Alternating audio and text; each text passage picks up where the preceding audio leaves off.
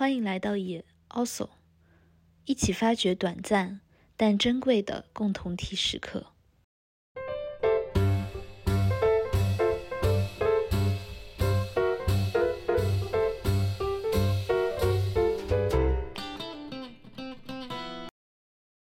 Hello，大家好，欢迎来到也 also。呃，今天这一期是关于韩国韩不算是韩剧吧，是 Netflix 拍了一个新的韩国电视剧啊，也不算新了，叫《我的解放日志》，是关于这部电视剧的一期呃主题。然后今天我们的三位嘉宾，呃，是我妍妍，还有另外一位新成员老钟。那首先我们先跟大家打个招呼吧。Hello，大家好，我是老钟，我是橙子的男朋友。然后，然后怎么说呢？还有什么可以介绍的？我现在是一位无业游民，同时也是一名家庭主妇吧。嗯，就是我在家里面自由职业，然后每天做饭做。这个自我介绍好精彩啊！然后下一个，我真的逊色了。Hello，大家好，我是妍妍，没了。我的新人可以说多一点。嗯，可以。虽然我们还是新人的时候，我们也啥都没说。嗯，嗯，是我是我们训训了。对我们训掉了，跟老钟相比，非常多的身份，层次非常丰富。那首先，嗯，我们先浅浅的进入一下吧。就是我有注意到，呃，在豆瓣上，还有包括我们身边的一些朋友，其实，呃，这部电视剧不是属于那种就是大大爆款，就所有人看了都很喜欢、很能够代入的这样的一种剧。那也有很多人其实是完全无法理解的，觉得，呃，不知道这些主角们在干什么，呃，觉得。没有办法理解他们的状态和他们的行为，那么我们可以先说一下我们为什么会呃很能投入这部剧，或者说在一开始的时候是一些什么样的东西最先抓住了我们？我们是为什么喜欢这部剧的？怎么说呢？反正我先我是先被呃连美珍她在公司上班公司上班的那种状态吸引的，因为。嗯，怎么说呢？我现在是一个自由职业者吧，然后我辞职之前，我就是跟连美珍的状态是一模一样的，因为在这种状态下面太久了，就是产生一些非常不适的感觉，然后最后才导致我选择离职，以后成为自由职业者了。然后就是我回看连美珍她在这部剧里面在职场上表现的状态，就是首先能唤起我曾经的回忆还有感受吧。具体是一个什么样的状态呢？嗯，具体的状态的话，就是，嗯，感觉自己做的工作就是没有什么意义的，就是每天就是忙得这么晚，但是工作给你没有任何的成就感，然后还有因为这种工作给你带来的没有成就感，以后导致你对身边的东西也是慢慢的失去了兴趣，大概是这个样子。所以其实你是被就是你们共同的在工作中中的一个状态先吸引了，然后才看下去的。对，以后看下去之后就发现，其实，嗯，呃，连昌熙这个人其实更符合我的在人生上面的状态吧。然后这个的话，嗯，我后面再会慢慢展开吧。反正就是现在就就是一开始是连美珍会让我希望上这部剧，以后再看下去的。对，然后后面你和连昌熙产生了一些共情。嗯，呃，我的话其实我觉得就是我看他也是一个挺偶然的一个原因，然后可能就只是看到有朋友推荐，或者是我都已经不记得我为什么要点开它了。但是我觉得是在我点开它前面两集的时候，呃，这个我也跟就是老钟和橙子讲过，就是它其实有呃。打破我对韩剧或者说韩国电影的一些刻板印象吧，因为就是我其实能够去欣赏或者是喜欢的韩国电影或者是剧并不多。那上一个电视剧的话，可能是《请回答一九八八》，对。然后其实就是绝大多数的韩国影视会给我一种感觉，就是他们的创作者是非常焦虑的，或者说他们的创作者是非常精确的，他们希望在每一集都有一个固定的。呃，节奏，然后通过一些固定的设计和一种节奏感。比较快的一种节奏感，能够让人们能够在每一个点上得到，比如说幽默，或者是让你去大笑，或者让你去通过煽情去让你哭。所以这种太过精心的设计会让整个剧处在一种在我看来非常被控制的状态，然后它会让我感到焦虑，同时也不会让我觉得特别喜欢。那《解放日志》其实也是我点开之后呢，在前面大概四集吧，其实它并没有什么非常。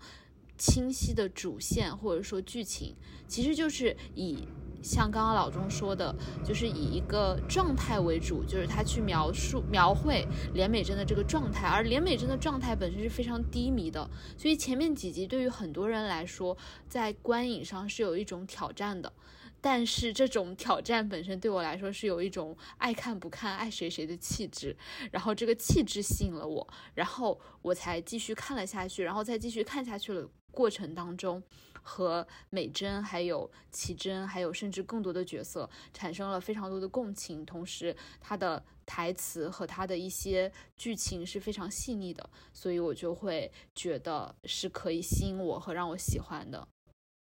嗯，橙子呢？嗯，确实前几集的那个《解放日》的前几集确实都节奏非常的不寻常，就是主角三位主角全员都很丧，他们身边的人也或多或少很丧，就是所有人一天到晚就垂头丧气的，然后然后各有各的不耐烦，然后然后就是大量的那样的镜头，嗯，确确实是像像妍妍说的，对观众是一个很大的挑战。然后我自己的话，我是，呃。就是非常能够，就这种这种就是怎我想一想怎么说，就是他们用大量的镜头去表现他们三个人因为长时间的通勤以及每天做着重复的而非常繁琐和劳累的事情，他们长期处在这样的生活和工作当中，用了大量的笔墨去描绘他们日常当中非常琐碎的这样的一个状态，非常能够打中我的一点是。比如说他们在通勤的时候，地铁当中有很多密集的人潮，然后林美珍就在其中两眼暗淡无光的走着，然后身边走过无数的人，然后还有他们在或大或小的写字楼里面穿梭。那林美珍本身她是身在一个类似于。呃，金融业大厂的这样的一个企业，一个很大的写字楼，里面有非常多的员工，然后连奇珍在一个相对小一些的公司，但反正其实本质都没有什么差别。然后连昌熙是在街头奔波，然后这种场景就是让我感觉，我处在其中也会发生一样的低迷和想要质询自己的欲望，就是。我我我到现在我都是一个非常害怕坐地铁通勤的人，我非常抗拒这件事情，因为你一旦身处在这样的一个密集人潮当中，然后你跟身边的人穿着差不多的服装，然后做着差不多的事情，然后都同样的疲惫的时候，你你会很想要去问，那我跟他究竟是什么东西把我跟他们区别开？我跟他们有什么样的不一样？我们明明是那么，我们可能是一些很。不同和有趣的人，但我们现在却被困在这样的一个钢铁笼子里面，做着一样的机械行动，就是这件事情会让我自然产生跟主角一样的困惑和 和丧。就这种感觉，跟以前在学校里面大家一起穿着校服做广播体操的时候的感觉是一样的。就几千个人在操场上，然后穿着同样的制服，然后做着同样的动作，那一瞬间的那种无力感。所以连美珍她就是，就是她她的那个暗淡无光的眼神也是表演的非常的好。走在这个地铁里面，不知道应该思考什么，不应不知道应该走向何处的那种状态。我觉得特别能够代入，就会很好奇他们三个人究竟之后是怎么思考和面对自己的生活，然后怎么样去打破这种困境，或者说他们做了什么样的努力，我就会很想看下去。对，而且真的要表扬金智媛，就是一个明艳的大美女，然后真的可以 让自己的脸看起来完全就是暗淡无光，然后真的就是一个社畜，就是虽然很美，但是真的就是相信她是一个。在生活当中非常丧且不会被人注意到的一个透明人，这种普通人，一个没有魅力、没有光泽的普通人。就是刚才橙子说有一点，我觉得我还是挺认同，就是他剧里面真的很很细腻的表现出人物的那种，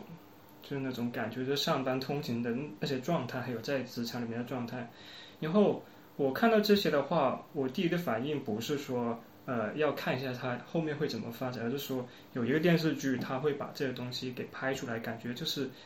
像我这样的人被关心到了，就是真的有人会去注意，就是在社会里面有这样的一些人，他每天的状态是这样子的。虽然我看的电视剧很少，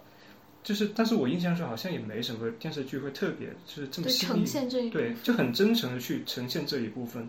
有直到这部剧出来了，我我我也不会说管它是韩剧是什么，就是我一看到这种嗯表现，我就感觉自己真的好像被某些人关心到了，我就很想去看下去。对对，这个其实也是我刚刚想说的，就是我会觉得我的《解放日志》这部剧的创作者非常有耐心和就是我觉得不同于我以往看的韩剧的地方，也是在于这个，就是他会非常有耐心的琢磨在这些。比如说，在很多人看来非常无聊的镜头，比如说一个人在地铁里面这样走，然后周围的人群穿梭，其实他所用的琢磨是很重的。而这个，我觉得其实一方面是一种耐心，另一方面其实也体现出就是老钟刚刚说的，他其实是对生活当中确实存在的一群人的困境和现状的一种关怀。所以整个创作团队会让我感觉到一种舒适和喜爱。是的。所以这样也就也怎么说呢？也可以理解豆瓣上的一些人他们的想法吧。就是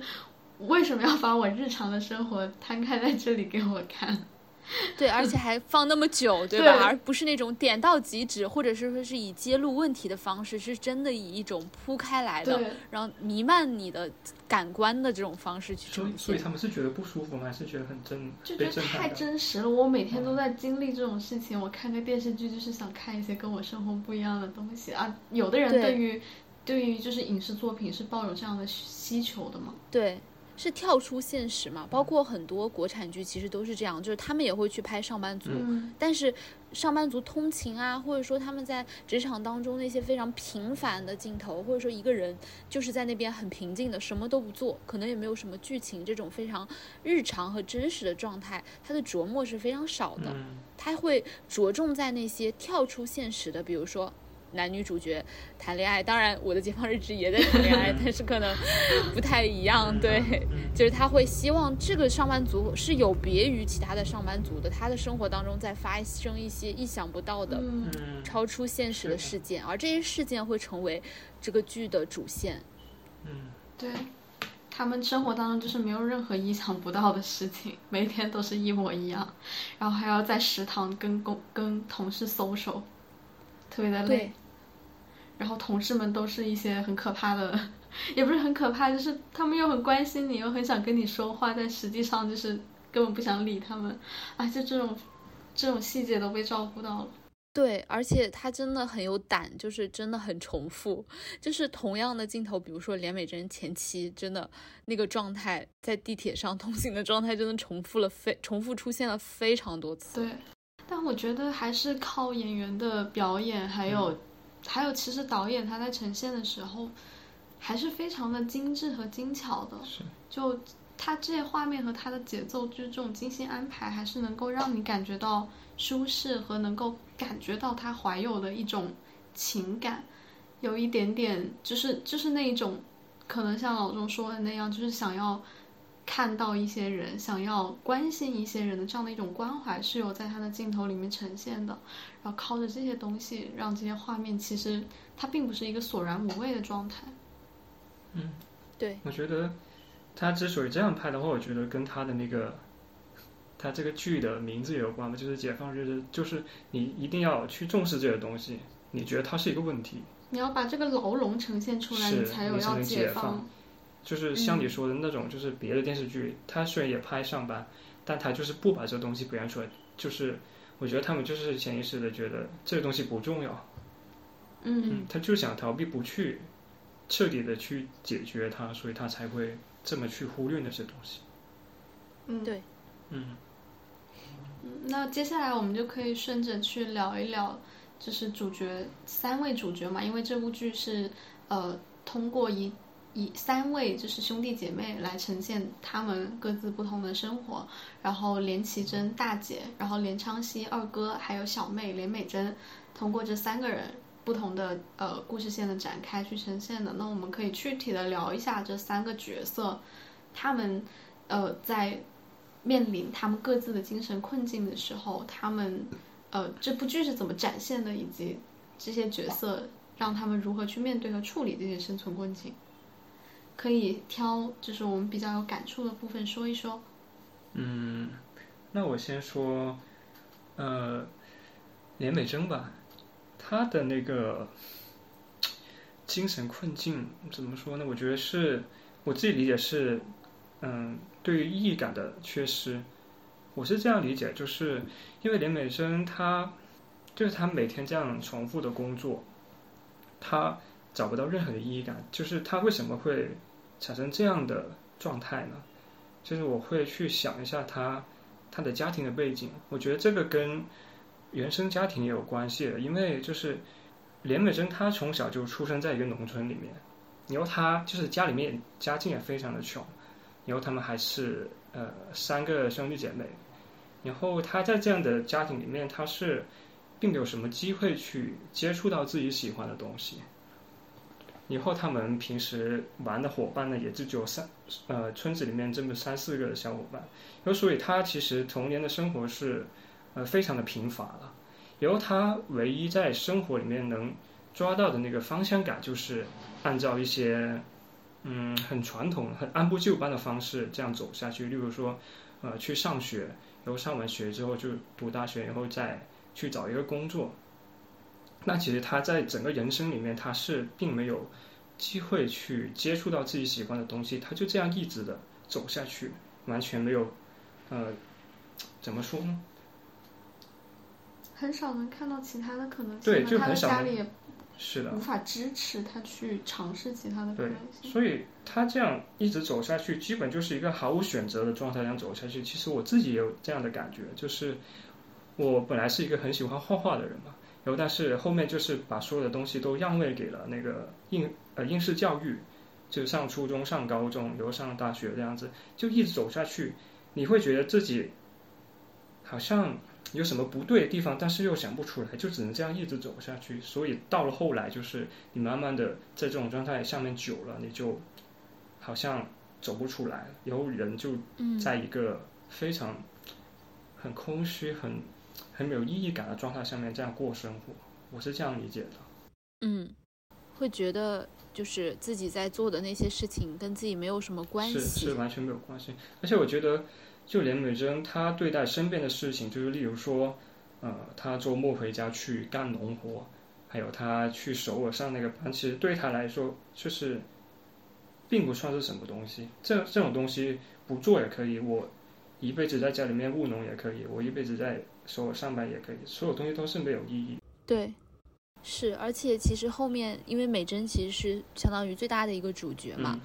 就对她爱情的部分，就是对她爱情的前史，其实也是有一些描绘，就是他以前所谈的恋爱，就是虽然她在这些恋爱当中都会有所付出，而且其实都是她的前男友最后。对他做了一些不好的事情，背叛了他。但是其实他自己对这些爱情也觉得是没有在爱情方面也是没有得到满足的。就是这些恋爱对他来说也是一种怎么说呢？就是一个常规意义上被认为恋爱应该是什么样子，那就是什么样子。所以他自己也说他没有在这些爱情当中。全情的去付出过，也没有被对方全情的付出过，所以在爱情这一部分也是没有被填满过的一个空虚的状态。所以他的人生相当于是，包括他和他，比如说他和他父母的关系，还有他和他兄弟姐妹的关系，其实他们之间的关系都是处在一种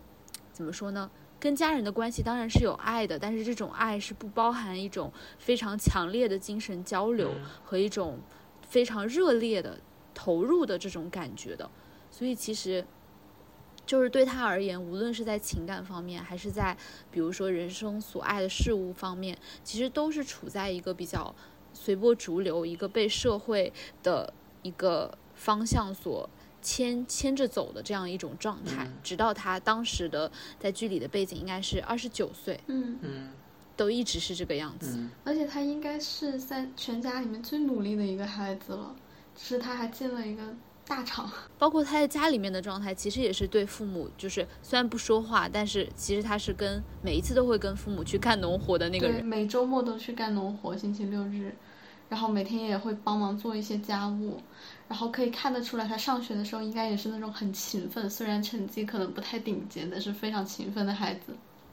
但是我觉对得他所做的东西都是一种惯性，我觉得。对对对，对，就他他是就是一直按部就班的那样的一种，在外人看来可能完全是个乖乖女的那种嗯角色。对，所以我们才能知道，就是到后面就会知道为什么他的眼里没有光，就是没办法有。但他还是一个非常有自我的人，就是他嗯，这样按着惯性过这么久，他还是很能感受到自己内心最想要的，就是最想挣脱的东西吧。我觉得，对，因为他自己也说了，有的人就是这么糟也能过过下去，嗯，也不会觉得有什么问题，满足于自己每天所做的事情，快快乐乐的。是，对，其实我觉得这部剧就是还有就是我就可能又想从创作的方向去想，就是我觉得他的那个美珍的内心独白出现非常频繁，就是内心独白出现频繁这个创作手法呢，在一些情况下其实是不合时宜的，就是会让人觉得说哦太满了，给的太多，所有的东西都要靠内心独白来表达。但是我觉得这件事情在美珍身上是很成立的，是因为就是像我刚刚讲，我觉得其实呃，他对于他来讲，他所做的这一切其实跟他自己是没有什么关系，所以很多时候我觉得美珍是有在旁观自己生活的那种状态。嗯，就是他虽然身体在做这这些事情，他去努力的学习，他去工作，他去帮父母做农活，但是其实仿佛他的灵魂是抽离在他自己的身体之外，在旁观着自己的生活，在审视自己的生活。我觉得这个是他就是像老钟刚刚说的非常自我的那一部分。嗯就是虽然他这么做了，但是他对自己的行为其实一直是处在一种有审视和反思的这样一个状态。就没有沉浸，嗯，没有完全没有投入。对，所以这个内心独白，我觉得其实是合适的，就是有一种作为一个第三方在点评自己生活的状态的那种感觉。嗯，这个我也觉得非常合理，我也是这样的。当我走在地铁当中，我我就是这样的，就是我刚刚所说的这种很庞大的、很拥挤的环境，会会逼迫我把自己抽离出来，去想很多问题。就是这种环境真的天然就，所以说他导演对于那个环境的呈现，我也是觉得非常有冲击的。就是你确实要把这个。场景完完全全的复现到你的眼前、你的身边，你才会就是能够带入，去听到像美珍一样，就是去听到她内心在想的完全不一样的事情，可能在回溯自己的人生过往，可能在考虑就是我我究竟出路是什么，我想要的是什么，就是真的在这种场景下，确实会会抽离，会去想这些事情。对，林美珍跟他爸挺像的，我觉得他就是跟他爸爸一模一样。一模一样的吗？嗯，表面上一模一样吧，就是内心最深处还是不一样，但表面上还是很像的是。就例如说，他爸有一次就是给一个业主做那个水槽嘛，做那个柜子，嗯以后那个业主不给钱，以后明明是那个业主的问题的，以后但是他爸就是不好意思跟那个业主争执，以后就是没收钱，然后就走了，然后最后还是靠巨先生就是去那边把那个钱给要回来。这种就是跟别人的相处方面，就是真的很像他们俩。以后还有那种倔强，就是问题都要自己解决，就是怎么都不想求别人。这个跟我家也是非常像的。跟你吗？对，跟我家非常像，因为我爸妈就是从小就教导，就是有什么东西就不要轻易向别人去申请帮助，就是不要去借东西，然后就算有这种帮助，一样也一定要就有有来有往这样子，就是一个很很，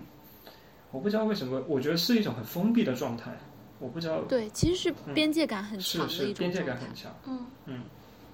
但我觉得某种某种程度上还是挺可以理解的，这也是我挺欣赏这部剧的地方，就是他把很多生活当中很刻板印象的东西，他把不只是他把刻板印象以外的部分也呈现出来了。后面也会再说，比如说这个部分，他没有把呃连美珍和他爸爸单纯处理成一种老好人的状态，当然他爸爸可能比较老好人哈，但是对于连美珍的这个部分，他其实自己有做很多解释，他其实不是一种。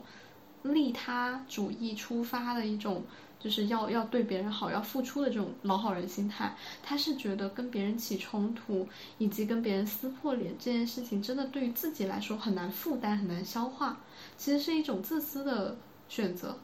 就是一种利利己的选择。因为因为这样去做，反而会让他自己承担非常大的情绪损耗，反而就是处在一种很难走出来的。呃，情绪困境当中，所以他不愿意跟人起冲突，所以他宁愿就是受下这一份委屈。这个这个，我觉得是超越刻板印象之外的一部分的呈现。然后这个部分，其实我自己也是很可以理解的。嗯，对我也是，因为我觉得就是有的时候宁愿在一些物质上就是吃点亏，都不愿意去消耗自己的情绪。我觉得这点其实也是，就是可能比起。物质会觉得自己的情绪更珍贵吧？啊，也也是，还有还有就是特别敏感嘛，就是你你要跟别人去沟通这件事情，你要跟别人去争执这件事情，其实会触发到你自己很多的负面情绪的开关，不甘啊、委屈啊、愤怒。尤其她跟前男友，我感觉，对，曾经是她特别的不想跟前男友产生那种交集。对。就还有包括这部剧里，我还特别喜欢那个真诚的渣男的角色，是说齐真的同事对他是一个渣男，就是隔隔一段时间就会换一个女朋友，但是其实他对每一段感情都挺真挚的，从来不会一脚踏两船，不会一脚踏两船，从来都都也不会无缝衔接，然后他对渣的很明白，对他对每一段感情都很真诚，然后他自己也说的很明白，就是我就是不断的投入爱才能够抵抗我生活的疲惫。然后，对于他唯一的一段恋爱关系的呈现，也确实是他的女朋友比较渣一点。是，我觉得他还挺可爱的。是，我觉得可能因为他真的足够真，然后呢，事情又做的很有很体面。对，嗯，这个剧里就有很多这种不太寻常的角色。对，说到这个，其实我觉得有很多都是很反，就是怎么说原本的创作逻辑的。对，就比如说，我现在乍一下我还想不起来，但是我每每都觉得，比如说，呃，大家在沉默，然后这个时候要开口讲一句话，或者说要给一个反应的时候，他就会走向两个方向。一个方向就是可能对于呃戏剧冲突，如果你想追求一个传统的戏剧冲突的话，那这个时候他应该会有一个。比较激烈的反应，或者是他们会说出一些精彩的台词，但是可能在这部剧里就会呈现出一种沉默，嗯，或者是尴尬，嗯，而其实这种沉默和尴尬才是我们在生活当中遇到这种场景的时候真实会发生的，因为真实的生活当中可能就是充满了无数个尴尬和沉默的瞬间，嗯，然后呢，他就把它拍出来了，我觉得这个也是会让我觉得比较好的地方。我我我能想起来，就是那个连绮贞在地铁偶遇了连昌熙的前女友，然后了解了他们分手背后的一些细节的时候，回家就质问连昌熙，因为连昌熙其实也做了很多过分的事情，然后连昌熙就跟他就是跟他吼了一些话，以为他们可能要吵起来了，然后就沉默了，大家都沉默。对，沉默完之后，连昌熙就摔门出去了，然后以为他要去干什么事情，结果他去找具先生道歉。就是你正常人怎么会在聊完自己分手的细节，然后跟姐姐差点吵起来的情况之下，然后突然想到的一件事情是要 要为前两天喝醉酒去巨先生家里骚扰道歉？好奇怪，为什么呢？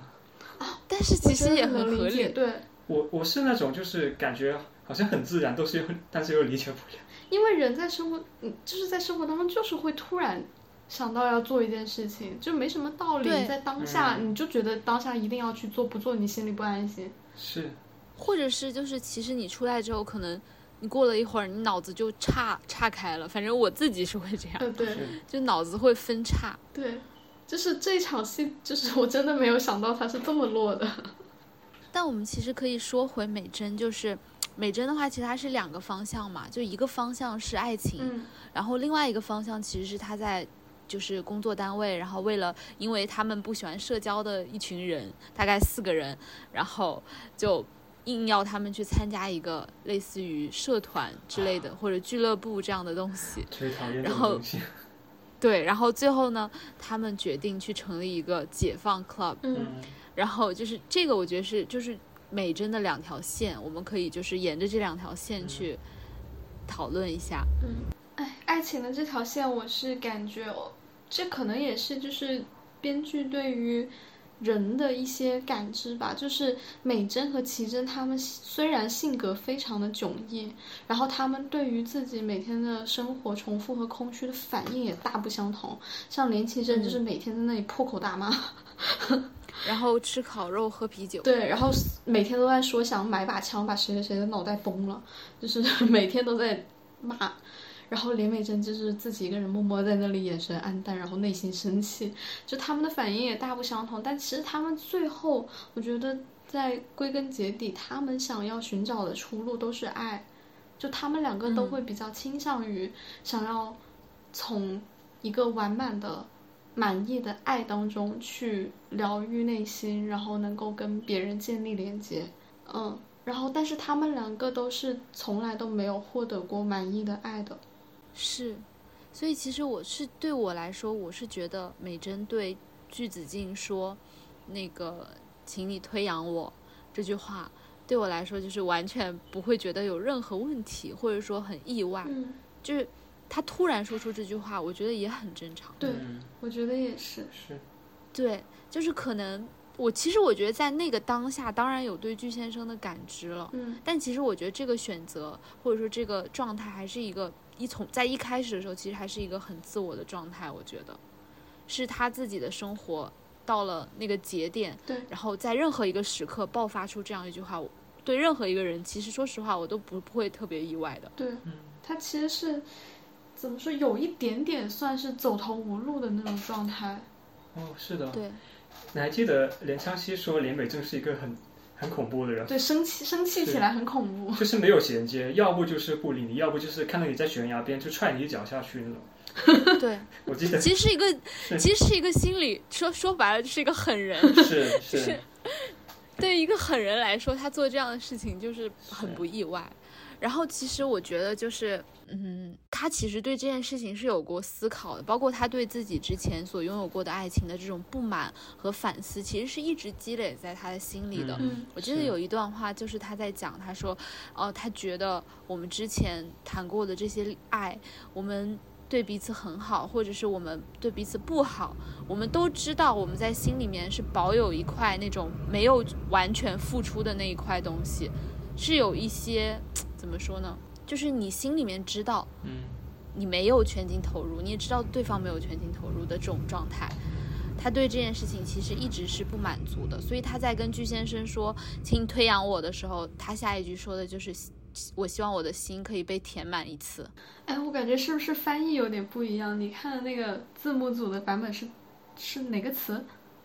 推养就是推举的推，仰慕的仰。嗯啊？用了一个这么生僻的词吗？我我们看的对字幕是崇拜。对，其实崇拜也是可以，但是因为我后来有去看一些，就是它翻译有不同的嘛。嗯嗯然后有崇拜，然后有推仰，有仰慕，就是会有不同的翻译。嗯然后好像我不记得是谁，然后就是我最后想了一下，我觉得“推仰”这个词就还挺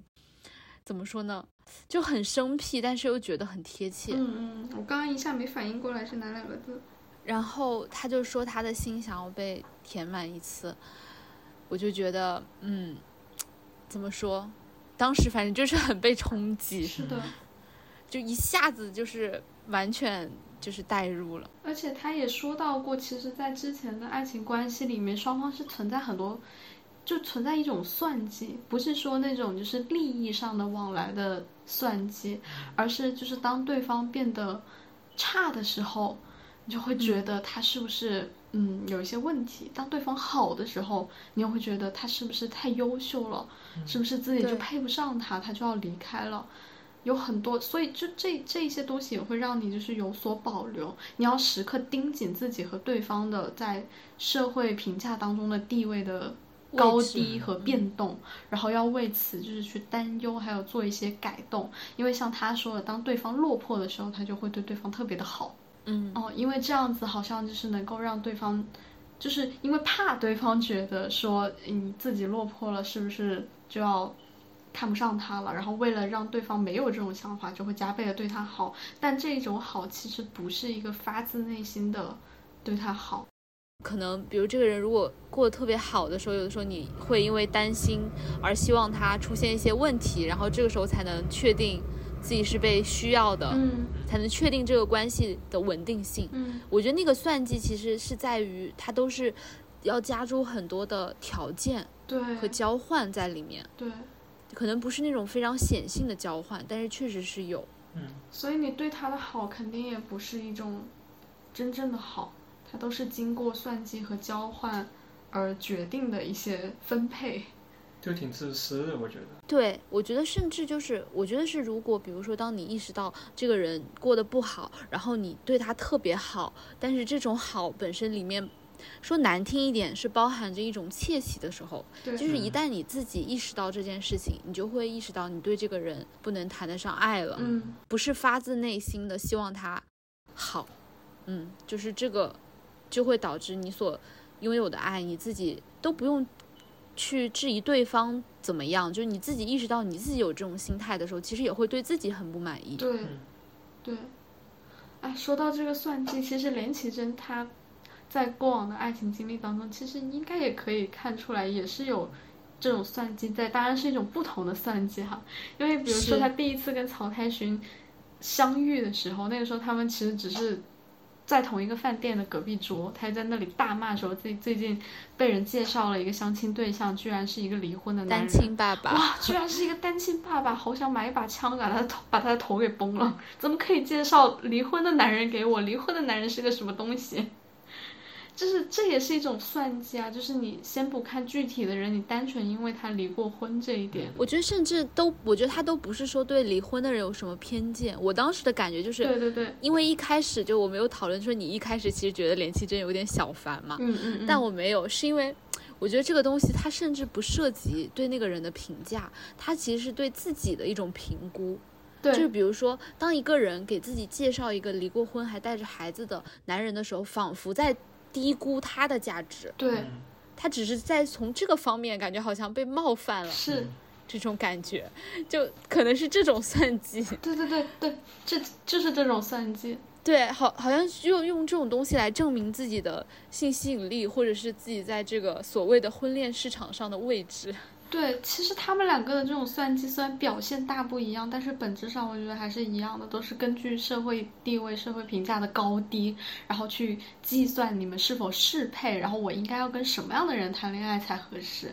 美珍可能比较自卑一点，她觉得自己要跟境况差一点的人才能够长久相处，她可能有一点点这样的一个潜意识的想法。然后连七珍就是觉得我不需要。必须要跟厉害的人，对，这这但是这这两种都不是一个就是能够投入到满意的爱的状态，对。因为都是阻碍大于大于就是你真实的情感投入的。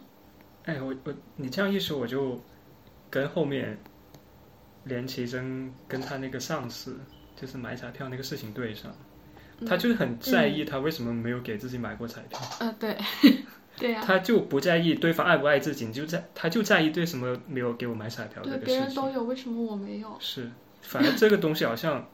一下子变成是最重要的东西，就是自己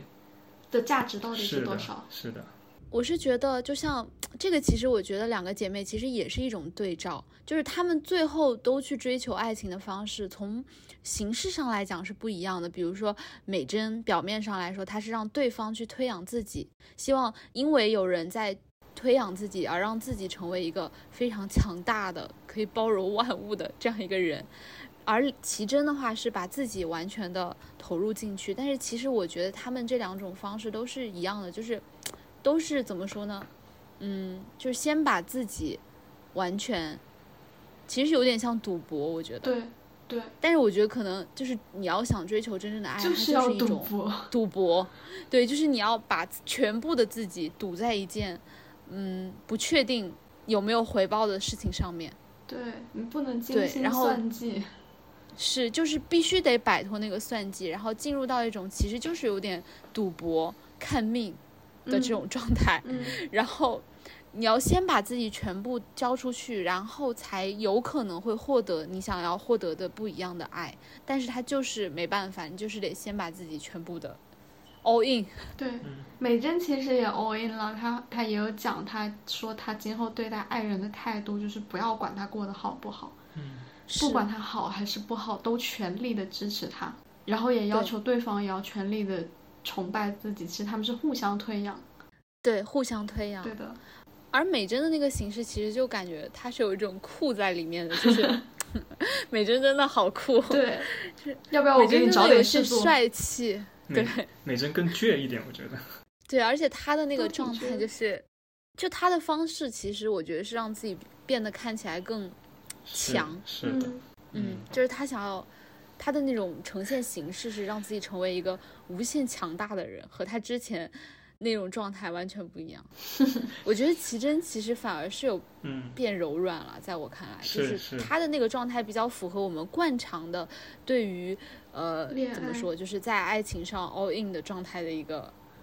想象。哦，对，但美珍这个其实。对于我们平常对于一个人在爱情当中去赌博的状态，其实不太会想象成梅珍这个状态，但他确实又真的是这个状态。可能是我吧。其实真是属于那种就是遇到真的遇到事情的时候就会就会下来的人，是吧？变软，是就是本身要拿着枪去崩人家脑袋的，然后后面就变成一个小女生在那里哭，嗯，每天就在哭，喜欢上一个人之后。对，美珍就是平时看上去弱弱的、文文静静的，然后谈恋爱的时候就是你是不是没什么事做？要我给你找点事做吧，来推养我吧。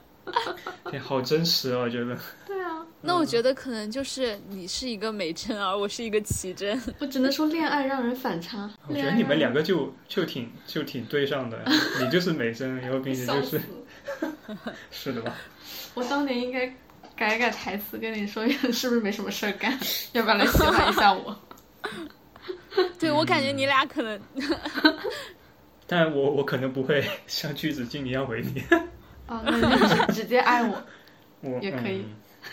哎，说到这一点，我觉得这个剧也是特别真实，就是别的就哎，感觉又要拉踩了。就是惯常的作品，它呈现爱情的时候都是诸多巧合。诸多就是缘分的推动，然后让你就是拥有这段爱情。但是这部剧里都不仅仅是爱情哦，所有的爱情、亲情、友谊，全是靠就是主角一张嘴就是硬上。对，就是硬硬来 硬来，就是因为就是还我有注意到一个点，在前几集的时候，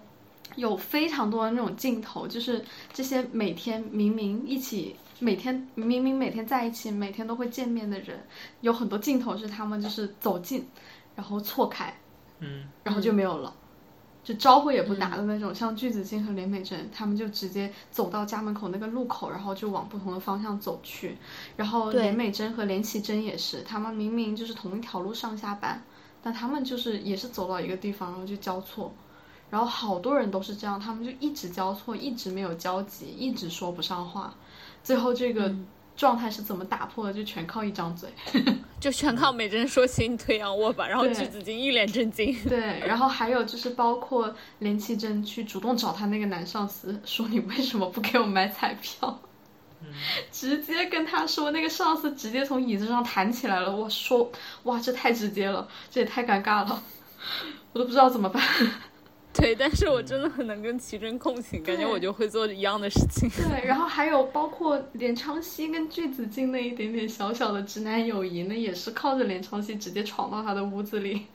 靠连昌熙没皮没脸。对，就所有的关系的建立，其实都是靠着大家没皮没脸的，就是是，就像直男直男上司跟渣男上司跟连绮贞说的话，说你要是。就是你虽然要等待缘分，等待机会，这个事情要顺其自然，就爱情到了时机就会来到你的身边。但是当他到他到了你的身边的时候，你不是接受，你不仅而且都不只是要主动出击，你要告白。那个渣男当时是这么跟他说的，是，就全靠全靠自己创造。这点真的也很真实。对就是我们尤其我觉得也很，就是我觉得这部剧也是非常有现代性的一个原因，或者说当代性吧。就是我觉得，尤其在现在的这种环境当中，人和人之间的关系的破解，真的很难靠巧合来达成。对，嗯就是现在的人和人之间的关系真的非常疏离，然后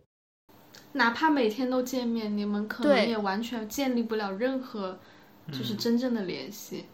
对，所以其实我觉得这个其实也是和爱情一样，就是说你想要去得到它，那你就是得先打破自己的那个不安全感，嗯，先放下自己的防守的边界，嗯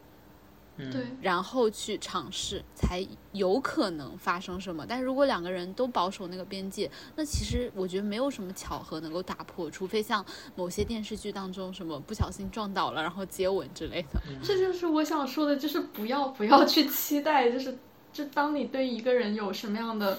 你想跟他有什么实质进展，你你不要相信，不要期待，不要幻想，就是偶像剧的那些会发生。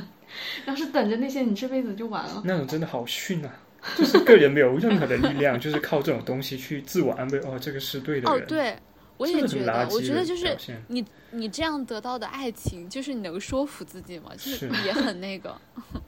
像我们这种人，就是要把爱情握在自己的手里。对，不仅是要主动出击，而且要告白，直接告白，要把这句话刻在脑门上。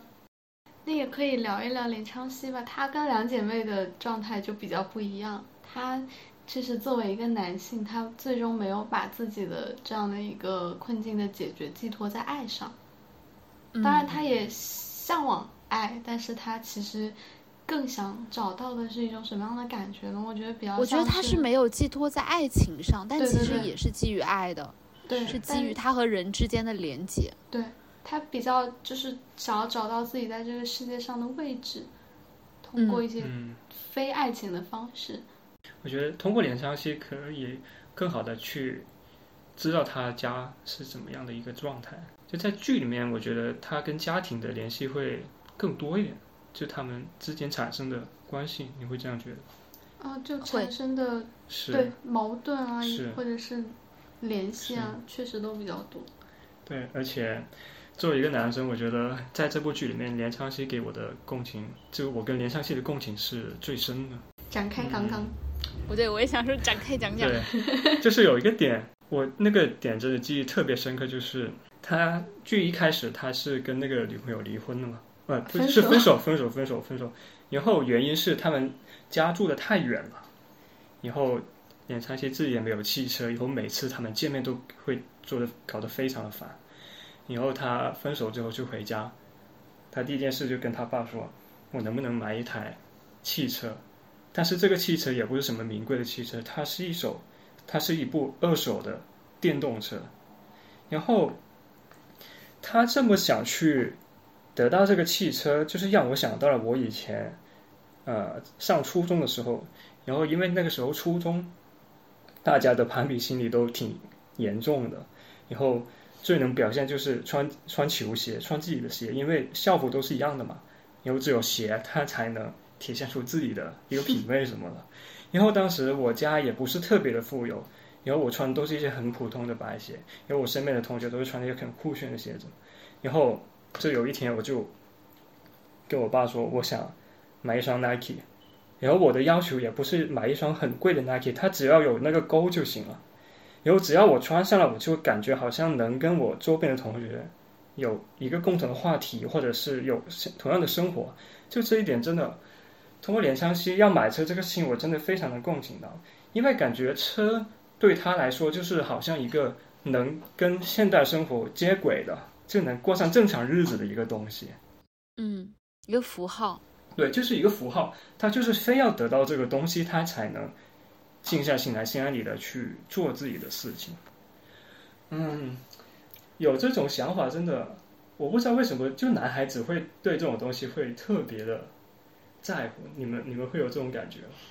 嗯，其实我觉得真的不仅是男孩子吧，可能是因为我和橙子就比较特殊，可能因为我们两个小的时候没有经历过这种匮乏，但其实据我了解，有很多女孩子也是这样的，包括其实你看到很多女孩子对于名牌包包的执念，也未必嗯是她觉得这个包包有多美，嗯，它就是一个牌子就好，就是一个就。要有一个包。或者说这个牌子就是也像你说，就它可能就是一种符号，它意味着我过的生活可以被某种美丽的词汇或者是华丽的词汇去定义，他就会觉得它离这些东西更近，嗯，就是会就是可能在匮乏的状态下比较容易，就是会把物质。的东西作为一个精神的符号，就是会比较有容易发生这种转化，嗯，所以可能也不仅是男孩子，嗯，对，我觉得我们我们那天也聊到过一下这个事情。我跟妍妍可能在连昌熙的前期的一系列行为上，比较没有那么能共情的主要原因，还是因为我们小时候我们的童年比较特殊。嗯我们确实就是在物质上也好，在精神上的爱也好，都得到了很很富裕的满足，嗯很充裕，所以很小就开始，也没我我其实也没有很小就开始吧，在比较早的时候就会开始进入像连美珍那样的状态，去想我哦到底想要什么。是嗯当然，每个人对于不同的环境的反应肯定也是不一样的。比如说，同一个家庭长大的这三三兄弟姐妹，他们的反应就很不一样。嗯是。对这也跟个人的选择有关。后面的话，我慢慢就发现，但我现在我就我就完全不会被这种东西困扰，就是要穿什么用什么，就我现在完全没有不会 care 这种事情。但是我回想起来，我以前为什么会这么在意这种事情？嗯，我觉得有一点就是，我可能并不是说，呃，喜欢这个东西或者是爱慕虚荣什么的，就是我想摆脱这种东西对我的干扰。就是我觉得我有这个东西，我就不用再去想这个东西了，我才能真正的去做自己喜欢的东西，想自己喜欢的东西。我觉得这是不是某种意义上的一个很浅的层面上的解放？嗯对，你看连昌熙他后面不是开了巨先生的劳斯莱斯吗？我觉得，我觉得是他在这种欲望上面的不能满足的，就是能满足都满足，就是最大最大限度的满足了，就是极限上的满足了。嗯就是你不能开更好的车了。一旦你这个欲望被满足之后，你就啊，我觉得这种东西就这样吧，我已经感受到它了。嗯 就就是我 OK 我我不要再我不会再被这种东西去困扰，对我完全没有意义。以后他后面就是开始慢慢的去找到自己真正想要做的事情之类的。但我其实还挺好奇，就是那个边界在哪里？因为你知道有，因为这个社会导向两个不同的方向。嗯有的人在得到它之后，就会觉得，哦，那我可能就不再需要了。那嗯其实对我和橙子来说也是一样的，是因为我们小的时候得到了，所以长大之后看到这些东西就没有兴趣嘛。嗯但是可能有一部分人他还是会，比如说，那还是会有比劳斯莱斯更好的车的，或者说还是会有比劳斯莱斯更广大的物质生活。那那种贪婪是怎么生发的？其实我觉得我可能就不太清楚。嗯，就是有的人会走向贪婪，有的人可能就走向回归自我。然后这个道路的分叉是怎么产生的？其实对我来说就是一个问号。我可能我也没有搞清楚。嗯，这只是自己自己是得到了之后就可以满足，就可以不再被这个欲望折磨。我觉得是看自己怎么处理这个事情吧。但你觉得有没有可能，就是说，嗯，其实劳斯莱斯是你在得到的时候，你才能确定这个东西会不会让你感到满足。其实说实话，就是没有让你感到满足，所以你才觉得你不需要这个东西嘛。因为劳斯莱斯或者说 Nike 给你带来的满足感是稍纵即逝的，嗯，是不不可持续的，或者说是没有你想象当中的那么美好的，所以你转而会去寻求更能够让你得到满足和幸福的东西。是吧？就是对也是经过一些很深、很内心的呃发问，就是让自己去更加去思考自己想要什么东西，就是看在哪个地方能把自己给停住。反正我现在就是我就是在这个方面给停住了，我就没有去想这个东西。确实，也也有可能就是得试了才知道。是，就试了才。我觉得是试了之后是最确定的一种状态，就是你嗯试了，感受了，然后嗯品一下，然后觉得嗯不是这个，然后我就会离开。但如果尤其是我觉得跟前期对于这个符号的不断叠加的那种想象和意义也有关系，就是你把这个东西抬到那个位置了，它就成了一个执念了。嗯，你如果不去体验，不让它摔下来，那它就永远都在那个高高的位置上。是的。就是要让它有这个摔的过程。嗯就是连昌熙他他同时就是在他体验那个劳斯莱斯同时，也发生了一件事情，我觉得就是让他就是在这个路上面就是其实终止了，就是那个嗯那是在之后了，是在之后吗？是在哦之后，他劳斯莱斯的终止是因为车给划了，哦，然后他们两个就在那个那个路上赛跑，然后各自在跑的时候，就脑子里都在想一些不相干的东西。对，巨先生在想林美珍，嗯，林昌熙对在想什么来着？我忘了。林昌熙在想什么来着？好像也想了一下下那个女生，但是可能还有一些别的事情。对，啊，对他想了一下下贤雅，就是两个人在那里，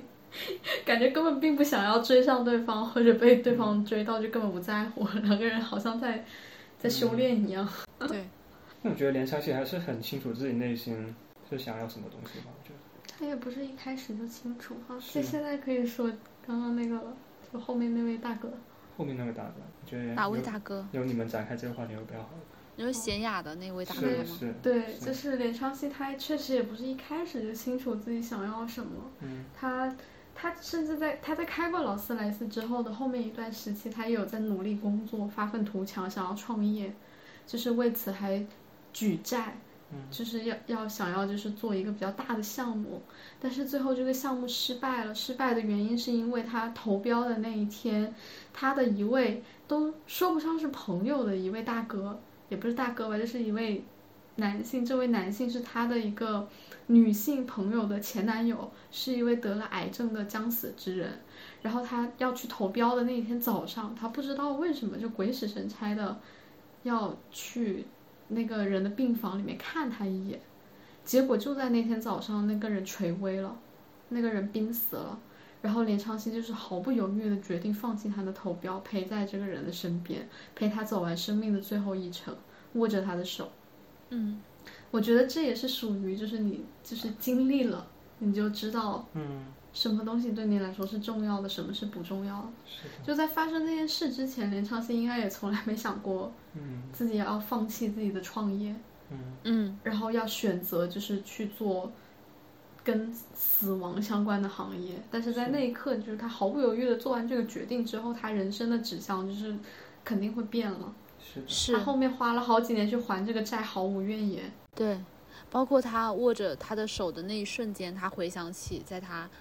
呃，年少的时候，就是别人都不在家，然后他奶奶去世的时候，也嗯只有他在身边。嗯然后他也是握着他奶奶的手，陪他奶奶走完了最后一程。然后那两个时时空就是在那一瞬间重合了，嗯然后在他身上产生了一些作用。嗯，而且关键在于他自己对于这件事情是非常认同的，他很庆幸、很骄傲自己是这样的一种体质，能够在嗯人要死的时候能够及时的赶到他们身边，对成为陪伴他们最后一程的人。对嗯，就好像他他会把这个理解为命运，其实也很可爱。对，就是他会觉得这是自己的一种体质，或者说这就是他的命，他就是会嗯。在，比如其他的人就没办法赶到，甚至可能最亲近的人都不在身边，但是他刚好就会在，然后同时他又可以很好的完成这个过程，嗯。帮助这个人最后比较平静的离开。对，而且他也特别庆幸自己能够在，他特别喜欢自己这个命运。连昌熙他之之所以是这样子，我觉得他奶奶去世应该是给他影响很大的，就是影响到他后面所有的嗯，对判断跟价价值判断，还有各种方面的事情，你会这样觉得？为什么这么说？因为我觉得在他奶奶去世那一刻，他就有点就是被这种生死的东西给就打动了。对打动，就是跟这样的东西产生连接，会让他觉得就是人与人之间的感情可能会是更重要的事情。嗯，然后从他后面就是跟他家里面那些互动，可以看出他其实是一直是这样的人，只不过是他被一些很很世俗的东西这样被蒙蔽了双眼吧，就是一直去追求一些事业上的东西，直到他那个哥死了之后才再次唤起了他对这种东西的看法。对，有一个就有一个小细节，我是非常非常的印象深刻，就是他有一天，呃，跟他爸去不跟他爸吵架了。就是吵得很凶的那种，就把他爸大骂了一顿。有骂完之后，他就是一个人就是走了，就饭也没吃，然后在外面自己一个人坐着。以后可能过一两个小时回来之后，就自己就是偷偷把那个饭给吃完。然后在这个时候，他爸是一个人在他自己的房间里面看电视的。然后他爸因为不会调那个电视台，他就看了一档很无聊那种销售的节目。然后那个时候，连昌熙就是回头看了一下，发现他爸。是一个很目睹的状态，在看那个电视，然后他就又悄悄走过来，偷偷的就拿起遥控器帮他按了一个调了一个足球赛的频道，然后放下遥控器，然后就走了。就是他，我感觉他就是跟他爸吵架吵到那个状态了，就是已经撕破脸皮说了一些很恐怖的话，但是过后他还是感觉他自己对爸爸做了一些很很过分的事情，还是想跟他和好。就我觉得我自己有时候都会这样子，就是我跟我妈有时候就是吵架吵得不可开交了，然后到了后面我就是过了一段时间之后，我就想，哎，当时就是对我妈太差了，以后跟着就是又会对我妈说一些很日常的事情，说我今天做了什么菜，你要不要看一下这样子。我觉得这个是真的很感同身受，就跟真的感觉到连长熙他其实真的内心一直就是很重视跟家里面跟亲情那种关系。他很重视这个，这个也是我觉得连昌熙蛮可爱的地方，就是他心很软，其实是是一个很心软的。而且其实我觉得他是有默默的观察周围的人，其实他对自己的姐姐和对自己的妹妹，其实都是有一些观察的。嗯，这是他的，这是属于连昌熙的可爱的小智慧。就是我感觉每次，比如说像启真在恋爱上发生一些事情之后，他说的一些话，就看似好像吐槽的很狠，但其实也说明他一直都在关注自己的。姐姐和妹妹的一个状态，包括她对于美珍的认知，对，是啊，啊，这个认知真的很很深刻，我觉得很准。对，就是连昌熙有他自己观察生活的一个角度，但他其实也很细腻，然后包括其实心很软，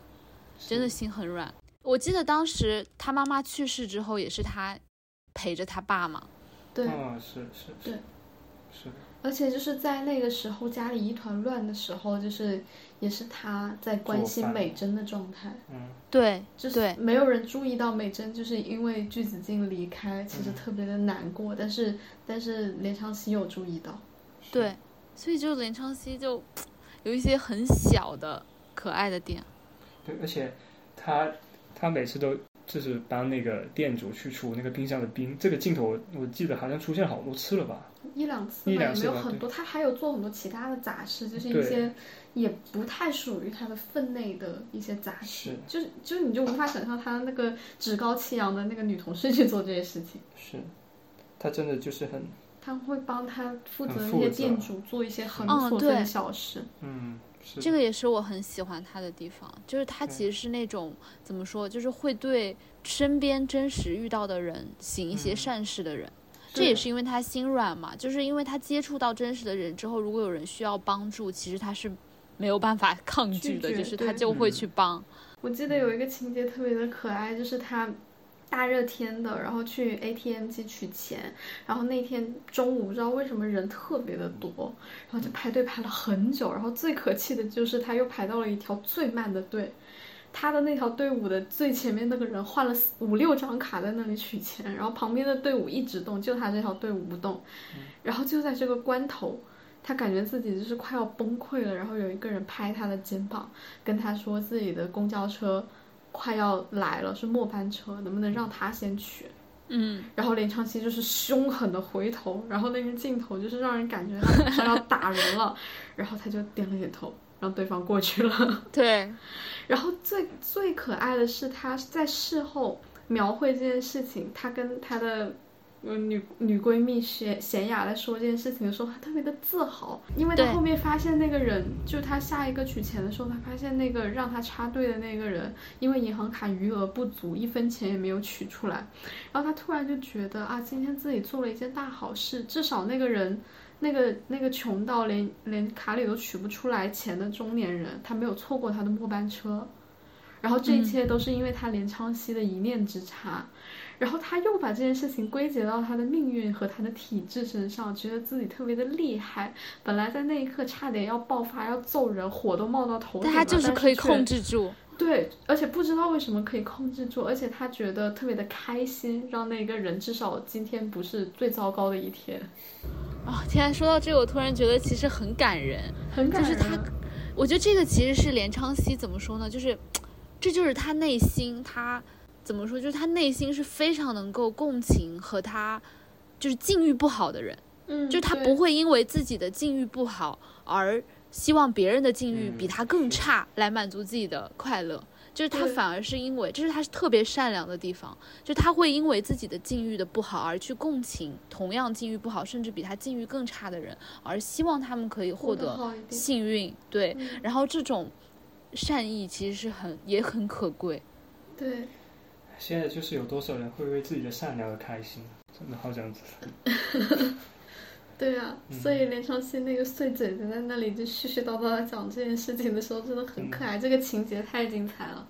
对，然后觉得特别骄傲。他就骄傲到说自己啊，自己就像一个毛毛雨，能够滋润所有人。哦，对对对对对，我觉得那个真的好可爱，就是有点臭屁的那种状态，然后对自己夸自己，然后觉得特别满足。他特别的上升，就上纲上线，嗯，对，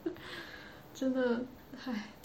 太精彩了这个情节。只能说就是三姐弟真的各有各的可爱。嗯对我觉得可以聊一下他们的父母。我觉得，嗯，聊吧。我觉得，我觉得是，就是也是原生家庭的一些东西吧。我觉得，就是，但是我又，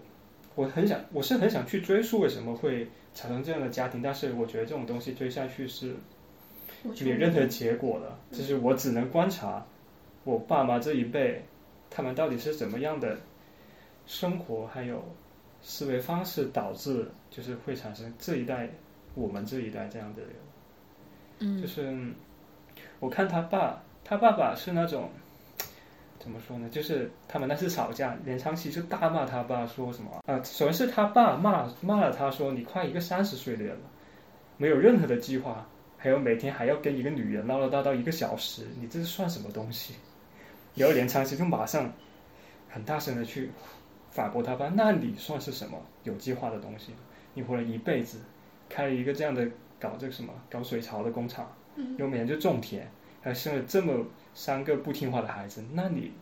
你计划了你自己的什么东西？我觉得这个真的是很有感触，听到他们这个对话，我觉得他爸就是那种，嗯，怎么说呢？自己做不出任何的东西，但是他又不让自己的孩子去做任何的东西，好像自己认为有一条有一条路你走下去就可以了，但是他又说不出这是什么东西。然后你稍微不在他的那个范围之内，他又理解不了，他又不让你去做。我是这样理解，我觉得我我家是有一点这样的感觉的，因为当初，嗯，在我学那个艺考之前，我除了应试考试，我是没有任何的别的出路的。但是我在应试考试这一个这条路上面，其实也没有任何起色。但是当初，就是我那个高中的老师，他发现了我画画的才能，他推荐我去艺考，当时我已经高二了，已经很迟了。就那个时候，就是算是一个转机，但是我家在那个时候，其实我妈是不太支持我去做这个事情，就是犹豫了这个事情，犹豫了很久很久。嗯然后最后我觉得是靠我自己，就是在这个事情上面的一些坚持，才有了我今天这样的生活。我觉得，我不知道就是为什么上一代人就会有这种执着吧，就是我觉得其实很多人的家庭的父母好像都是这样的。我我自己觉得是他们有点难以适应现在的变化，就是？就是没有办法适应和应对，嗯所以就只能靠着一些惯性，嗯，才能够觉得安全。但是我我不知道他们想想想干啥，就我干啥你又不让，但那我可以干啥？其实是他们自己不其实我觉得就是他们就是没有经过，就是在那个他们有可能要解放的节点，其实他们没有解放自己。我是吧？我真的在想，就是我觉得这部剧其实呈现出来的就是他的父母的状态和他们的一个对比，其实是有一种同源性在里面的，就是整个社会的惯性对他们的裹挟，其实是有这种共性在里面。但是可能父母到那个年纪还没有挣扎出来的话，就感觉就没有办法挣扎出来。但是到美珍他们，他们还是有这个解放的这个冲劲，然后把它冲出来了。但是其实我在想，这个会不会？我又我也不确定，但我觉得可能是人生在某一个，就是如果你没有在那个节点出来，可能就会比较难。我只能说，可能随着它是一个怎么说沉没成本的问题，就是你在这种生活里经营的越久，你跟随着这个惯性越久，你越想要争出来的这个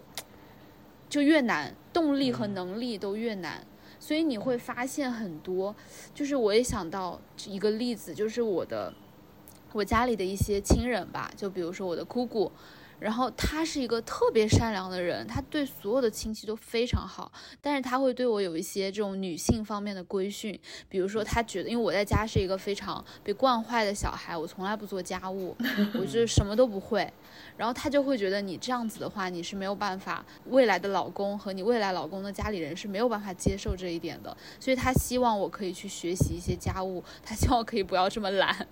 就是。他对于那个东西的想象，首先在视野上是受到限制的。这个我觉得跟橙子说的也一样，就是。他们其实是不太适应现在社会的这种变化的，比如说我就会告诉他，你说现在在北京、上海生活的这种情侣或者说夫妻，已经不再像传统的那种，比如说一个人在外养家，一个人在家操持家务这种模式，其实尤其在北上广深这种大城市是根本不可能实现的。如果是两个人必须都要工作的，除非一个人赚很多嘛，对吧？绝大多数的情况是两个人都要工作。那两个人也要一起分担家务，只有这样，这个家庭才能够维系下去。但他们对于这种社会的变化，首先是非常不熟悉的。比如像他处在我的家乡这种二三线城市，那他们可能所熟悉的家庭模式和我们就完全不一样，所以他们其实不太能理解。但其实我觉得另外一方面是什么？就是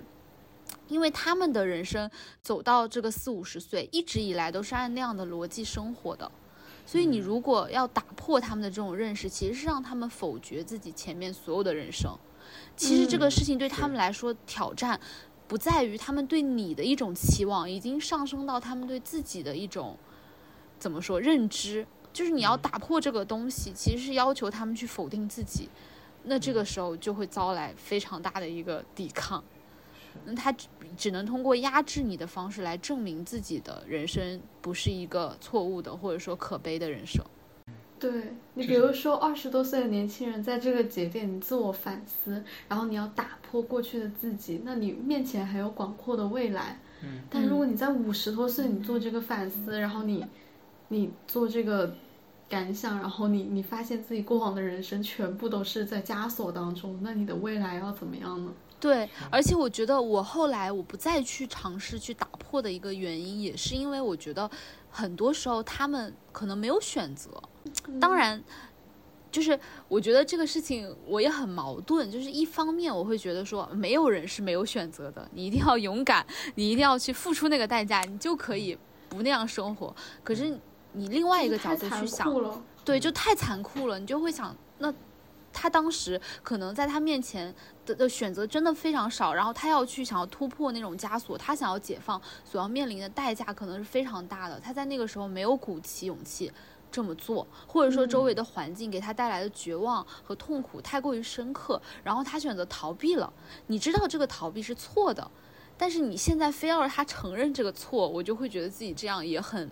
过分，所以我就觉得就不要去撕裂这个东西会比较好。就像你硬说，你也可以说，其实五十多岁再开始新人生也不晚，也不怎么样。那还有谁谁谁八十多岁创业？但是这个话你没有办法说出来，你没有办法这么去要求他们。我觉得这个东西就是只能用来鼓励，不能用来惩罚。对，就比如说那个阿姨，就是她走。她在不是在那个公路上自己开着一辆车，然后离开自己的老公去旅行的那个阿姨，就是你可以鼓励她，你可以赞扬她，你可以觉得人生到了五十岁还有这样的勇气，非常的好，她解放了自己。可是你没有办法对自己的亲人说，哦，你没有这么做，那你就是差，你的人生就是错误的，你就是一个怯懦的人，就是不可能这样去说。但是你像连绮贞、林美珍他们家。他们就是父母这一代，他们就是怎么就怎么破掉这个枷锁？我觉得很大程度上是他妈妈过世了，然后大家就是好像从一定程度上面就是都得到了解放，因为他妈妈过世了，把地卖了，不用做农活了，以后他们都搬去了首尔。是，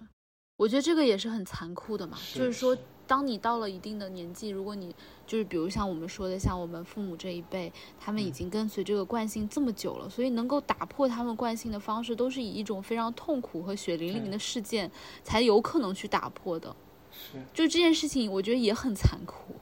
嗯，就是能够撼动他们原本认知的东西，必须得强到是这种事件才有可能。就想一下，如果他们还是住在那个地方的话，连其真，他真的可以跟。曹太勋这样谈恋爱谈恋爱吗？然后连美珍她真的可以辞职去找一份她认为 OK 的工作吗？就是她没有了这些折磨，就如果她还是处在那种折磨上面，每天就是被这种通勤给折磨，她真的有这种力气去把就对自己生活做出改变吗？嗯，我真的有点怀疑这个事情。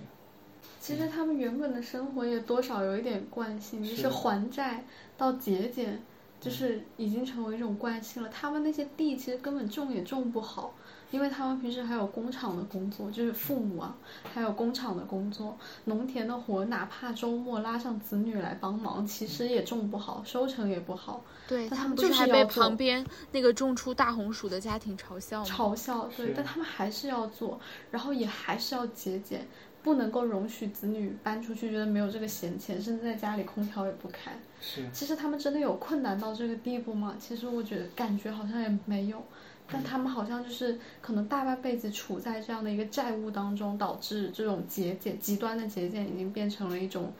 家规，牢不可破的一种一种规则。嗯，对，我觉得还是因为那种惯性已经融在他们自己的身体和自我里面了。就已经没办法区分开来了。对，再加上他们爸爸那一种就是不不由分说的那种个性，是一家之主嘛。真的只能靠这种硬解放。对，真的是硬解放，把他爸爸也解放。他爸，他爸后来是怎么说出那句？就是说我终于发现没用的不是你们，是我自己。他是怎么说出这句话来的？他就是去世之后。就是肯定也在回想，才发现原来自己的妻子每天是多么的忙碌，对，为资这个家做了多么多的事情，是的。然后自己三个子女其实是多么的迁就自己，他们完全可以搬去首尔，是。像连昌熙完全可以买，其实就很东亚，对，东亚家庭。爸爸这个角色非常东亚，对。妈妈也很懂呀，对对对，就是他会觉得自己付出了很多，觉得自己是一家之主，觉得自己在外工作很辛苦。然后他只有当自己的妻子去世了之后，这个地方缺席了，然后生活变得一片混乱之后，他才能够感受到自己的妻子承担了多少的，无论是精神还是生活当中的压力和。责任就是一定要到这种程度才能够去反思，甚至有的人可能都不会反思。不反思，对，像爸爸这样就是彻底的反思，可能还是少的。对，可能有的人就，你知道前两天我看一个新闻嘛，就是说，呃，这种老年人的婚恋市场上，很多男性都默认为就是他再找一个老太太，是什么标准去找呢？就比如说一个这个老太太丧偶了。然后她照顾了这个老头很多年，然后她的丈夫去世了，她就会非常想要找这样的人。那她的目的是什么？是非常功利的。所以他们可能很多人就是发生了像剧里面爸爸这种情况，可能就会像我刚刚讲的社会新闻里的这样的人，再去找一个任劳任怨的东亚女性来结婚再婚。这样的人真的也大有人在。像刚刚提到的那个呃开。自己开房车出去旅游的那个五十多岁的女性苏敏，她的丈夫就是据她所说也没有任何反思。对，就是他可能觉得这老婆疯了吧，就是。对他就是觉得老婆疯了，他这么多年来一直家暴，而且精神 PUA 苏敏，就是在所有事情上打压她，并且在苏敏作为家庭主妇的情况之下，每天一分钱一分钱跟她算账，然后导导致他们后面就是一直睡上下铺，然后钱都是分开用。然后苏敏就被迫自己去打零工，就是贴补家用。然后丈夫还一直不跟她报真实的工资，然后每个月就给他们一丁点钱，然后还还家暴，然后还还在所有的事情上打压她，包括她准备出游这件事情，她她丈夫也一直就是那种冷嘲热讽，嗯，过不了多久就自己回来了呗，对，就那种状态。然后到现在苏敏三年没有回家，丈夫也是这种状态。我猜哈，就是她的内心深处一定是有动荡的，但是他绝不会允许这种动荡持续下去。嗯，我觉得一旦他他接受这个自己治不好这个人设的话，我觉得他整个人就崩了。我觉得是的，是的，整个人就不成立了。他觉得自己一生都是一个错误。嗯，是这样子的。反正作为我自己来说，就是我我感觉对于生育的犹疑，就是从这里开始的，因为你很担心自己生了小孩之后，就像就像《解放日志》里面的妈妈的那个角色，她就是没有办法思考了，她要处理丈夫的债务危机啊，当然嗯这个是特殊情况，但是单单是拉扯小孩，操心他们每天吃什么、穿什么、用什么。然后还要处理工作的事情，就这些东西已经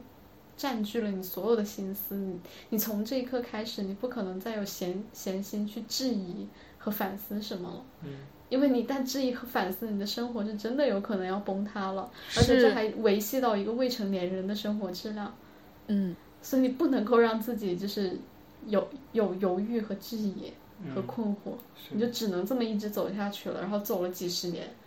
你就确实没有办法回来了。母亲这件事情更 怎么说？更微妙的地方就是在于，你的确也可以从养育孩子的过程当中获得快乐，因为那毕竟是一个活生生的人，你和他之间的情感连接也是真实的。就像连美珍的妈妈经常会看着他们的照片嘛，然后在嗯想他们小的时候有多可爱啊。然后我记得当时连昌熙好像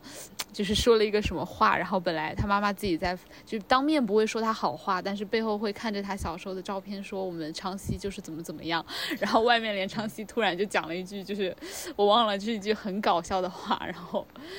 然后他妈妈就说：“哎，还是小时候好之类的。”就是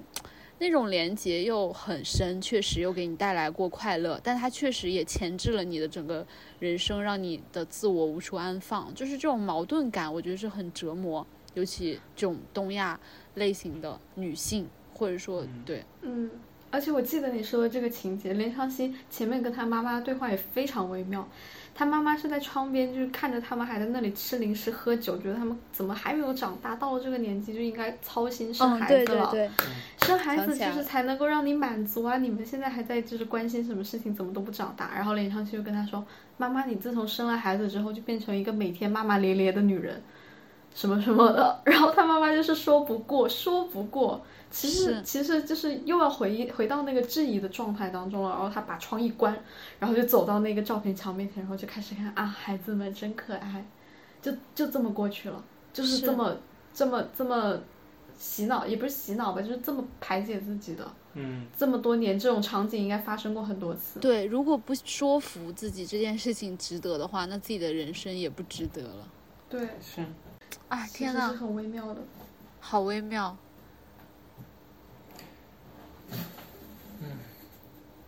我觉得 所有的问题都是原生家庭。我觉得我就是很 很喜欢去找原因，我不知道为啥，但是我不同意，我也不同意。是吗？我不同意所有的事情都是原生家庭，可能这个跟我，嗯，怎么说，遇到的一些人有关系。就是我我我觉得，就是你去追溯这个原因，肯定是可以追溯的，追溯到你作为一个非全知全能的人可以追溯到的一些原因。但是嗯我觉得这个事情的发展和养成其实是一个多因多果、错综复杂。只要我们不是一个全知全能的上帝，我们是永远没有办法梳理清楚这个因果的。在我看来，哈。嗯然后同时，我觉得是，如果说你相信一切都是只由发生在你身上的事情去决定的话，那自由意志就是不存在的。嗯，但是我觉得自由一直是存在的。我觉得人在面临每一个分叉口做出的每一个选择，是你自己的选择构成了你，而不只是比如说像原生家庭这样外界的环境在构成你。我不是特别相信，就是原生家庭可以决定一个人的一切。我觉得原生家庭最多决定我就是人生早期的一些基础吧，一部分吧。但是更重要的是，我在这个基础之上是如何选择的。这才能构成就是完整的我和我的人生轨迹。很很大程度上也是由我自己的反应和选择去构成。我觉得这个就会涉及到，就我觉得思考是一件很重要的事情，因为你你就去看这个事情，比如说同样的人他在童年的时候富足，但是有的人就会变得骄纵，那有的人就会变得乐于付出。那同样是童年匮乏的情况，有的人也会因此，比如说变得贪婪，但有的人也会因此变得很感激得到，对，并且奋发图强，非常的自爱和就是找到自己的道路。所以我觉得，就是同样的一种情况会发展出不同的人。那这个过程当中是什么在发挥作用？我觉得就是人自己的思考和思考之后所做出的选择和你对于你想要成为一个，就是我觉得人就是你想要成为的。人，就是你自己，你想要成为什么样，你就是什么样。然后我觉得这个选择才是决定你现在的状态的更重要的一个方面。就回到解放日志看，林家三三兄妹三姐妹，他们都很不一样。嗯。他们继承了不同的缺点，但他们也有自己不同的优点，而且他们突破的路径也是不一样的。嗯。那那这都是原生家庭吗？你也可以说都是原生家庭的原因，但是不同的因有不同的果。嗯，我觉得是太复杂了，主要是梳理不清。但梳理的过程还是重要的。对对对，人还是会本能的去找那个原因。其实我觉得反而是对于自己反思的时候去找这个原因很重要，因为很多事情我觉得是在你想清楚，就是你自己认为你想清楚这个源头的时候，反而你把自己开解了。对，你就不再受它控制和束缚了。你不会耿耿于怀，觉得说，哦，我就是怎么怎么样。然后你想清楚它之后，你再去决定，看向未来的那个时候，可能你就解放了。因为你把本身是一些属于本能的东西，你把它拆解成了一个因果律或者是一个客观的对象。因为当你在分析它的时候，它已经是一个客观的对象了，它就不仅仅是你身体当中的本能了。比如说，你很对于一些物质有一个很强的欲望，然后你发现这可能是因为你原生家庭童年的匮乏而导致的。当你把它作为一个客观对象去分析的时候，你是不是也不那么就是去遵从被这个本能所控制和裹挟？嗯，这是分析原因的一个很重要的好处。对，我觉得是解读，好像很多事情就是在你想明白的一瞬间，它就解决了，好像不需要另外的解决办法。嗯。你觉得你有解放了吗？我觉得我还在解放吧。像这个剧的最终最终的末尾，不也是原本的公司的那四个人，他们重新就是说，我们继续解放吧。嗯。我们之前的解放有了一些进展，但是好像也还没有完全取得成果，所以我们要继续这一生工作。我觉得也是，解放日志他最后给出的感觉也是，就是解放是一生都要持续去做的事情。嗯。嗯，好像没有说在一个节点解放之后就一了百了。是是。我觉得我现在还是解放一点吧，我只能这样说。我觉得还是挺开心的，就是感觉就是走在这这样一条路上面。嗯，我觉得我们三个都很难有一个人说自己完全解放。解放。我觉得也不追求完全的解放。对，我觉得只要我们还在在意自己有没有在解放这件事情，是比较重要。嗯。就可能，比如说，我们到，如果我们可以活到七十岁的话，我们七十岁还在在意解放这件事情，那就是我觉得很酷了。嗯，对吧？七十岁的时候还想解放，还想要更解放。嗯，我觉得解放有时候真的挺痛苦的。那我们现在就可以聊一下解放的痛苦，各自。老中，请。就是我从一个上班族变成一个自由职业嘛。这个转变的过程真的需要很大的决心，还有毅力吧，我只能说。我在前前前三四个月，就是完全没有收入的那个时候，就说是自由，其实还是有一点点焦虑。嗯。就是你根本就不知道以后会会不会有一个好的结果。嗯。然后就是身边每天见的人又少，就是自己一个人在家里面，就是很。几乎是把所有的东西都堵在一个新的开始、新的东西上面，就是你完全没有对未来是没有很不确定的一个状态吧？是需要勇气的。是是需要勇气，而且很需要陪伴，我觉得。怎么了？这一茬是为了搞我是吗？这个就是 就感觉挺幸运的吧，就是当然，如果你是没有另外一个人陪着你的话，那你就要更加的坚强，就更加坚定自己，付出更多的东西。我之前就做一个 很浅薄的比喻，就是就像你做 PPT，就是你你你可以用模板，但是模板可能会用的很痛苦，它不适合你，嗯就做下去很不顺心。然后你可以重新自己做一个，但是你做一个的话，其实你又要费很大的功夫，因为它是一个白纸，你不知道你做出来好不好用。但是如果你做的好用的话，那它就是随心所欲，你怎么搞的话可以。但如果你做不好的话，那就是前功尽弃，时间也没了。所以确实是一个很很冒险的事情，但是就是看你决心够不够吧，就是一定要看得准，而且相信自己。嗯，对，所以就是在现阶段而言，做自由职业对你来对你来说是解放嗯，的一定程度主上讲要部分。我觉得是的。嗯先不说我以后会不会再上班、再去找公司，但是我觉得我做出这一步就是先看清楚我自己，我觉得这个很重要。对我也就觉得，也是尝试过才是尝试过，才知道满不满足。是才知道是不是自己想要的。我觉得这个是很必要，就是你要想得到什么，你就是要嗯先去做了再说。嗯就是我发现我现在已经并不怎么去拉一踩一，就是说觉得上班不好什么的。嗯我觉得适合自己就好，就是我会更加的在意自己的感受，而不是说那个形式是什么。因为呃，再再者就是我之前做的是那个室内设计嘛，然后我现在就是没怎么做了，然后就是学一些三 D 艺术的东西。然后我刚辞职的时候，我会觉得我真的不喜欢空间设计这个东西，但是我现在我发现我自己其实并没有那么的执着于某个东西，我觉得我可以喜欢上任何的东西，我只是不喜欢上班上班的感受、坐班的感受、加班那种，就是永无天日的。而且不是有一个那种东西在压着你，如果没有那个东西压着你，你可以从那个过程本身当中获得享受。我我我觉得我可以从做视觉、做创意上面获得我想要的感受，嗯它不局限于任何一个形式。我觉得这个是我做了自由职业之后获得获得的一个非常深刻的感受。我觉得这个对我以后的人生也是非常重要的。我觉得这个也很棒，对，我觉得我是从这个东西解放出来了。现在因为如果说你因此而觉得，就是说我就是讨厌室内设计，那这种认知本身其实也是一种有点赌气的感觉。是，但是你反而真正把自己解放出来之后，你会发现，其实那我不是为了讨厌而去讨厌，那也许我不讨厌他，那我就承认我不讨厌他，就这个也很棒。我承认我刚开始是有点赌气的，但是后来我就感觉真的很自由、很轻松。嗯嗯，真不错。然后就秀我一波，是吧？陪伴让这件事情变得更容易。我真的，啊，我觉真的我，哭死了。觉得我哭死。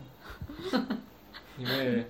人人获得力量的一个很重要的语言权就是人际关系。我觉得，你俩差不多得了哈，我我我说差不多了。闭嘴，好的可以气闭麦了。死我了。嗯嗯我觉得我的困境主要是一个，嗯，概括来说就是想象很美好，但是现实要更加稀碎和和就是全方位一些，就是这些困难会比想象的当中更加的琐碎和全方位的，嗯，弥散。你是说解放对你来说的困难吗？对，因为我的路径差不多就是我比较嗯年少的时候，我就很明确我想要什么，然后当时就是觉得决心特别的充盈，觉得自己可以无视任何困难，觉得这辈子就想清楚了要怎么过了，就不会有任何困难可以打倒我，也不会有任何事情可以动摇我，就是都特别的明朗了，在很早期的时候，但是后面。反而就是真正进入到现实生活，尤其是自己开始真的作为一个成年人，在社会上所谓的立足之后，就是会发现，还是有很多细小的困难会弥漫进我的这个生活当中，会让真的会让我动摇，会让我焦虑，会让我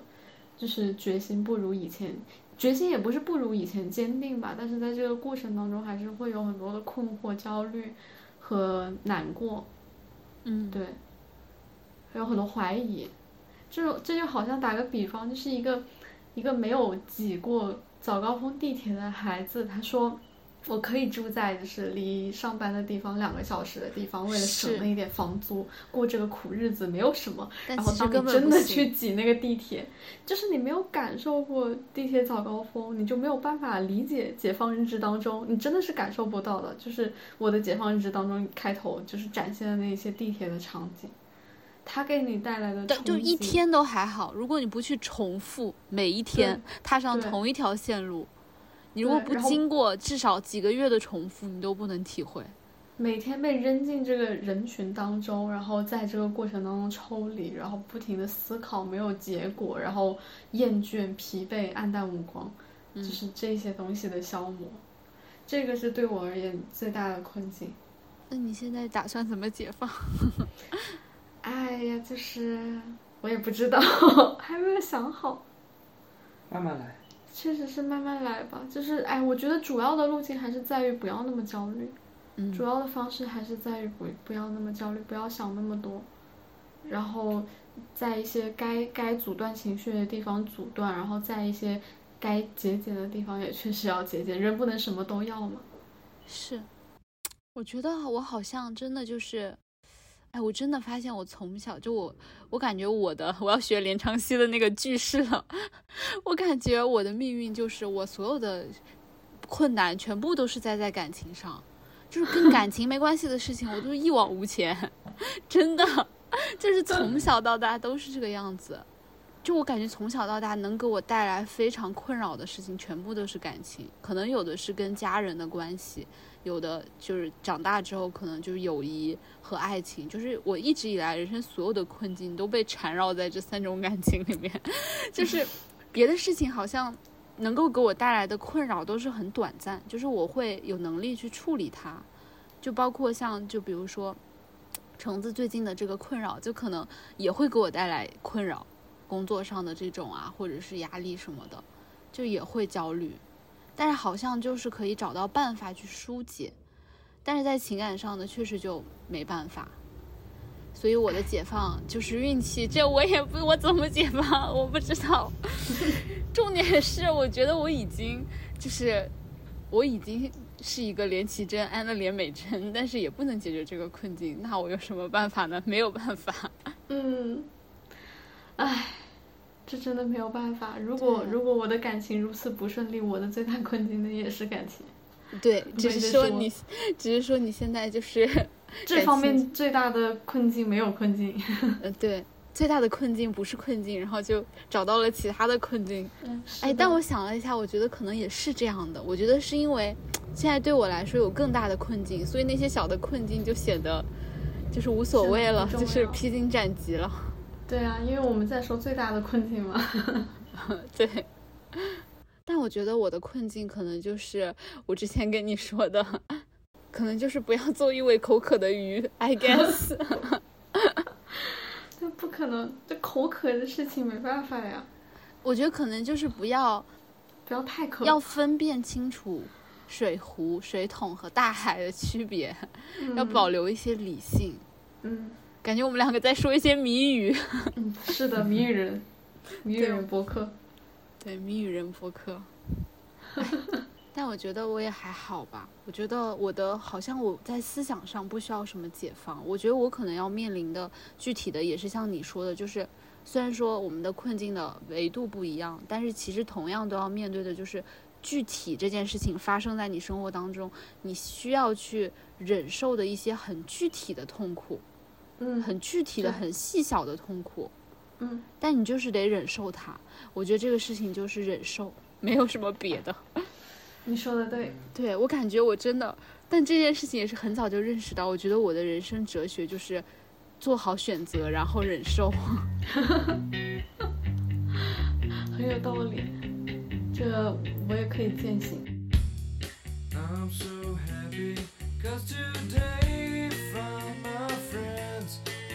my head. I'm so ugly, that's okay, cause so